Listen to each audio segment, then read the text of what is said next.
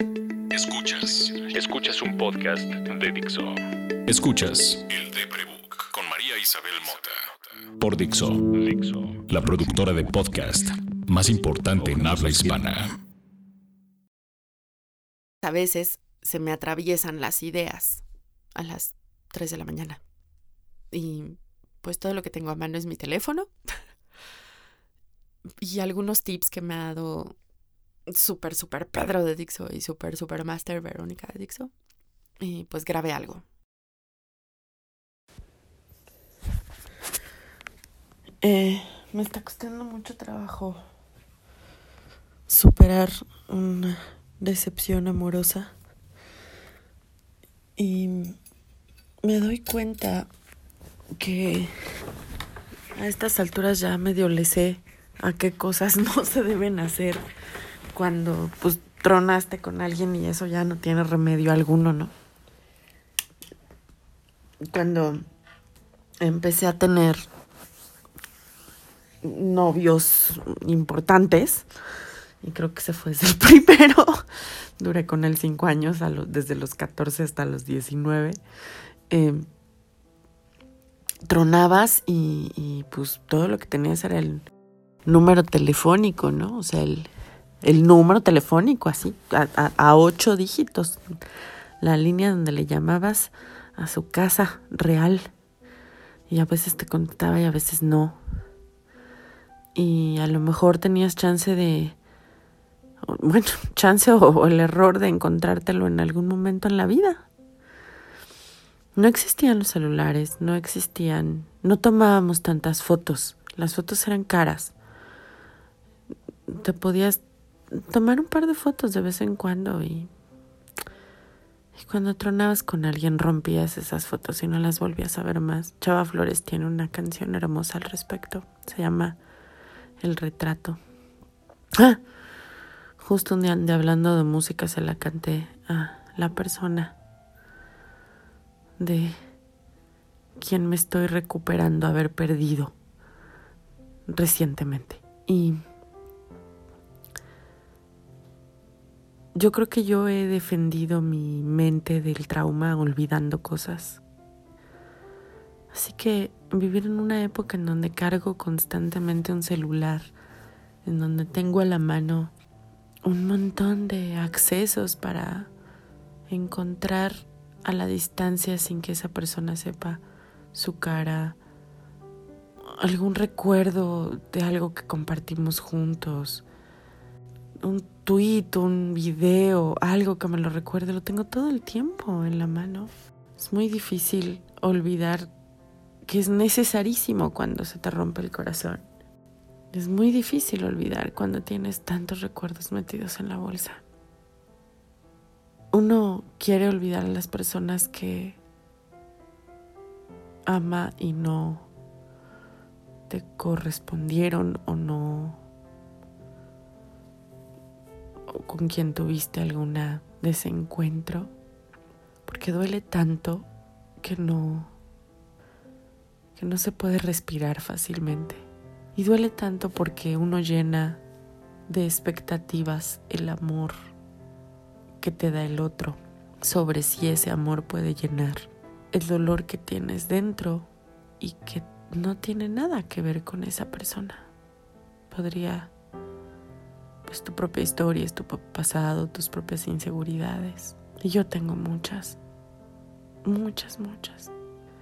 Me costó muchos años de terapia y muchos años de llorar y de estar sola y de estar acompañada y de experimentar, entender que tengo derecho al placer sexual porque fui abusada desde muy chiquita y me siento culpable cuando siento placer porque nunca tuve oportunidad de confrontar a las personas que abusaron de mí y entender para mí misma que que el placer sexual es solo eso, placer sexual y que no tendría que estar cargado de todas esas emociones que me enseñaron a sentir cuando el sexo todavía no tendría que haber estado en mi rango de experiencias de vida.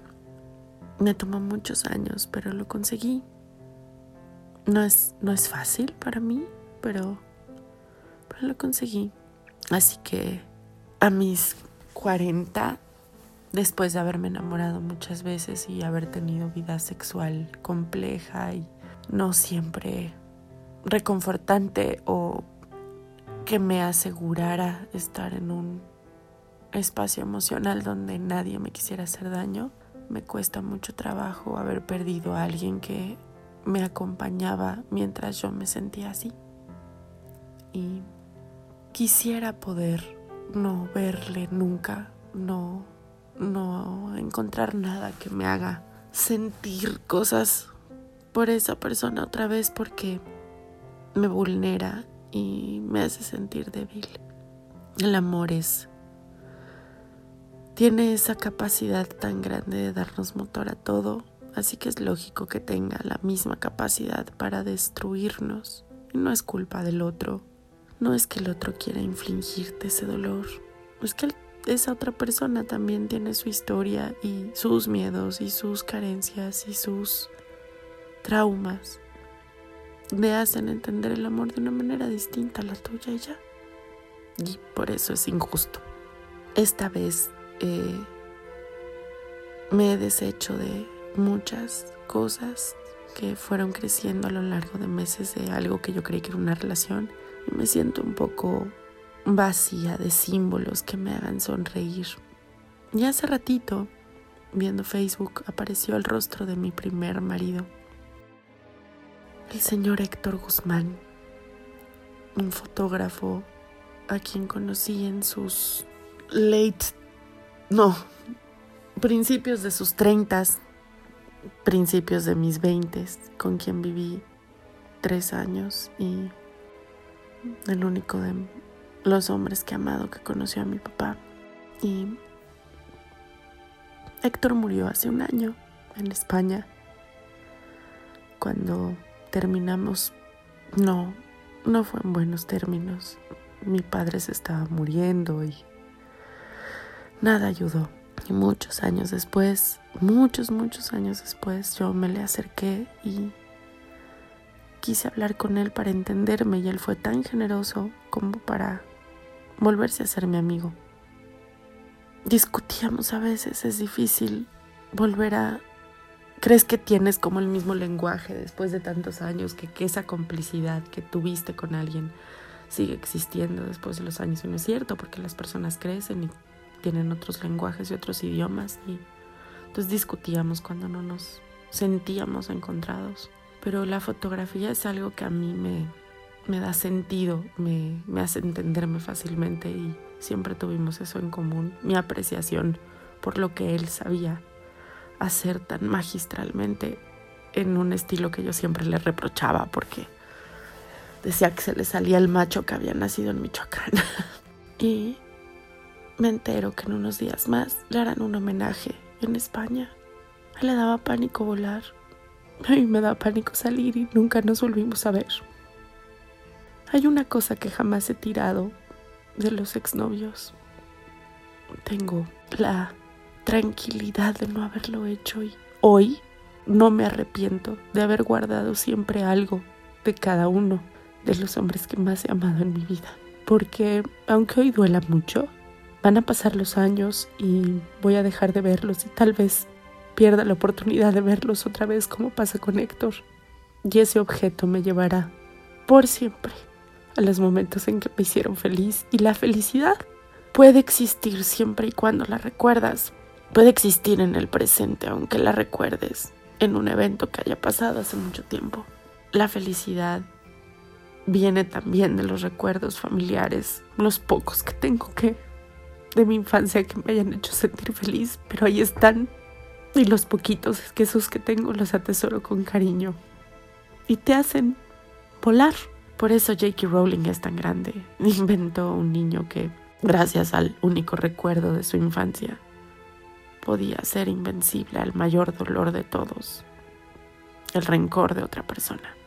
Harry Potter explica a mi generación como pocas cosas y explica los corazones rotos, que los corazones rotos no tienen que ver solamente con tu pareja. Esta niña está muy vacía de amor propio y tiene una deuda grande en el pasado que jamás va a poder cobrar. Y esta mujer que hoy extraña a alguien a quien amo mucho, tiene que acordarse que no ser correspondida no significa no amar y que amar es suficiente porque me llena a mí. Cuando tus amigas dicen él se lo pierde, es porque él se lo pierde. Y tú te lo ganas cada vez que ames a alguien, tú ganas porque emitiste amor. A lo mejor salió chueco, a lo mejor el otro lo recibió como algo que no era amor, pero tú emitiste amor. Como osito cariñosito con la panza inflada. el amor cuando el amor y el desamor cuando uno padece una enfermedad mental es creo doblemente más complicado, pero tal vez eso sea el discurso de la tristeza o la víctima, no sé. Yo veo que mis amigas y mis amigos que no tienen tantos problemas emocionales como yo consiguen tener relaciones amorosas exitosas. Con mucho esfuerzo y con mucho trabajo y con ups and downs, pero lo consiguen. Y en cambio, mis amigos y mis amigas con problemas mentales, con trastornos emocionales, la pasamos difícil. Y es duro lidiar con esa soledad porque no es que uno aspire a tener la pareja perfecta, pero uno sabe el poder enorme, el, el beneficio enorme de amar y sentirse amado por esa persona a quien amas. Mi amiga Michelle Solano, talentosísima escritora y cantante hace muchos años, en medio de una tristeza amorosa enorme, me dijo, nunca voy a dejar de intentar encontrar a quien ame que me ame a mí también. Nunca. Y la he visto desvivirse por sus hijos, por ella y por amar. Es una mujer profundamente valiente porque en el ejercicio de amar jamás ha descuidado ser esta mujer enormemente profesional. Jamás ha descuidado su crecimiento como persona a través de su ejercicio profesional su realización. Siempre ha sido un gran ejemplo. Tengo 40 años y no voy a dejar de buscar a quien amar y que me ame igual. Y nadie debería dejar de buscarlo, enfermo o no. Saberme escuchada me consuela y me estoy volviendo adicta a saber que tengo el compromiso de contarles algo. Si estás escuchando esto, muchas gracias. He grabado mi voz desde muy niña. Mi papá era reportero y siempre teníamos grabadoras de reportero en la casa. Y ha sido una herramienta terapéutica muy útil en mi vida. Tengo muchos audios como el que acaban de escuchar y nunca pensé que iban a ser iban a tener un espacio en donde sirvieran a alguien más que a mí. Muchas gracias por eso. Por más tristes que, estén, por más rotos que tengan el corazón, se van a volver a enamorar. Y está bien. Hay una película de con Pedro Infante y papacito Luis Aguilar que se llama Toda Máquina y hay una escena en donde Pedro Infante, el personaje de Pedro Infante, dice, mira, el amor es como una esponja. Tú la pachurras y se sale todo lo que hay y la abres y entra lo que sea, ¿no? Entonces se van a volver a enamorar me voy a volver a enamorar y voy a volver a sentirme borracha de vivir porque eso es lo que se siente cuando estás enamorado. Las posibilidades de que eso dure todo lo que me quede de vida o que sea una relación mayormente expresivamente feliz, o no sé, lo que cada quien espere por la pareja ideal, pues cada vez son más pocas, pero cada vez me importa menos. Si vivir vale la pena, para mí si esta chingadera que me pasa tantas veces de no entender para qué estoy viva, me deja de pasar cuando me enamoro. Y me vale madre si dicen que eso es codependencia o que eso no es feminista porque el amor romántico no es feminista. Miren, a mí Plaqueta me enseñó que yo puedo ser la clase de feminista que yo quiera. Y creo que el feminismo no es un asunto de hombres y mujeres, sino de machos. Y machos podemos ser hombres y mujeres. Y me voy a volver a enamorar tristemente soy cisgénero y me gustan los hombres heteros cisgénero que quieren, entonces estoy embragada en el machismo, pero me voy a volver a enamorar y voy a encontrar a alguien con quien pueda compartir otra vez algo. No pierdan nunca la esperanza, por más enfermos que estemos. Y si tienes una historia que contarme sobre esto, por favor escríbeme a Twitter, arroba María arroba el de Prebook, a Instagram, arroba María arroba el de Prebook. Facebook no lo uso para ninguna de las dos cosas, perdón. Y puedes escuchar los demás episodios de este podcast en Spotify, iTunes y Dixo.com. Te extraño, como se extrañan las noches sin estrellas, como se extrañan las mañanas bellas, no estar contigo, por Dios que me hace daño. Te extraño cuando camino, cuando lloro, cuando río, cuando el sol brilla, cuando hace mucho frío, porque te siento como algo muy mío. Te extraño como los árboles extrañan el otoño en esas noches que no concilio el sueño. No te imaginas, amor, cómo te extraño. Te extraño en cada paso que siento solitario, cada momento que estoy viviendo a diario. Estoy muriendo, amor,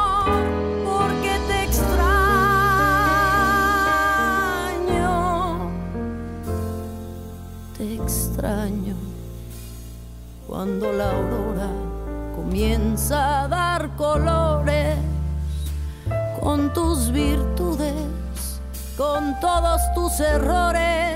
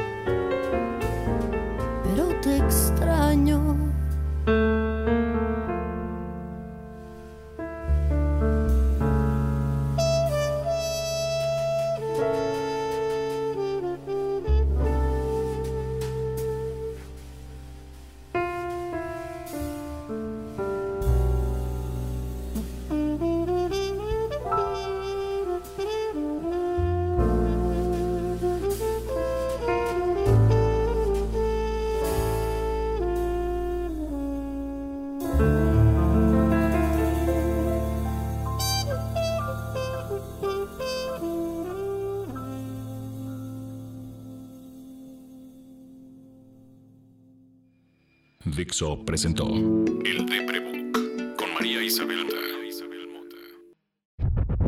La producción de este podcast corrió a cargo de Verónica Hernández. Coordinación. Coordinación. Producción general. Dani Sánchez.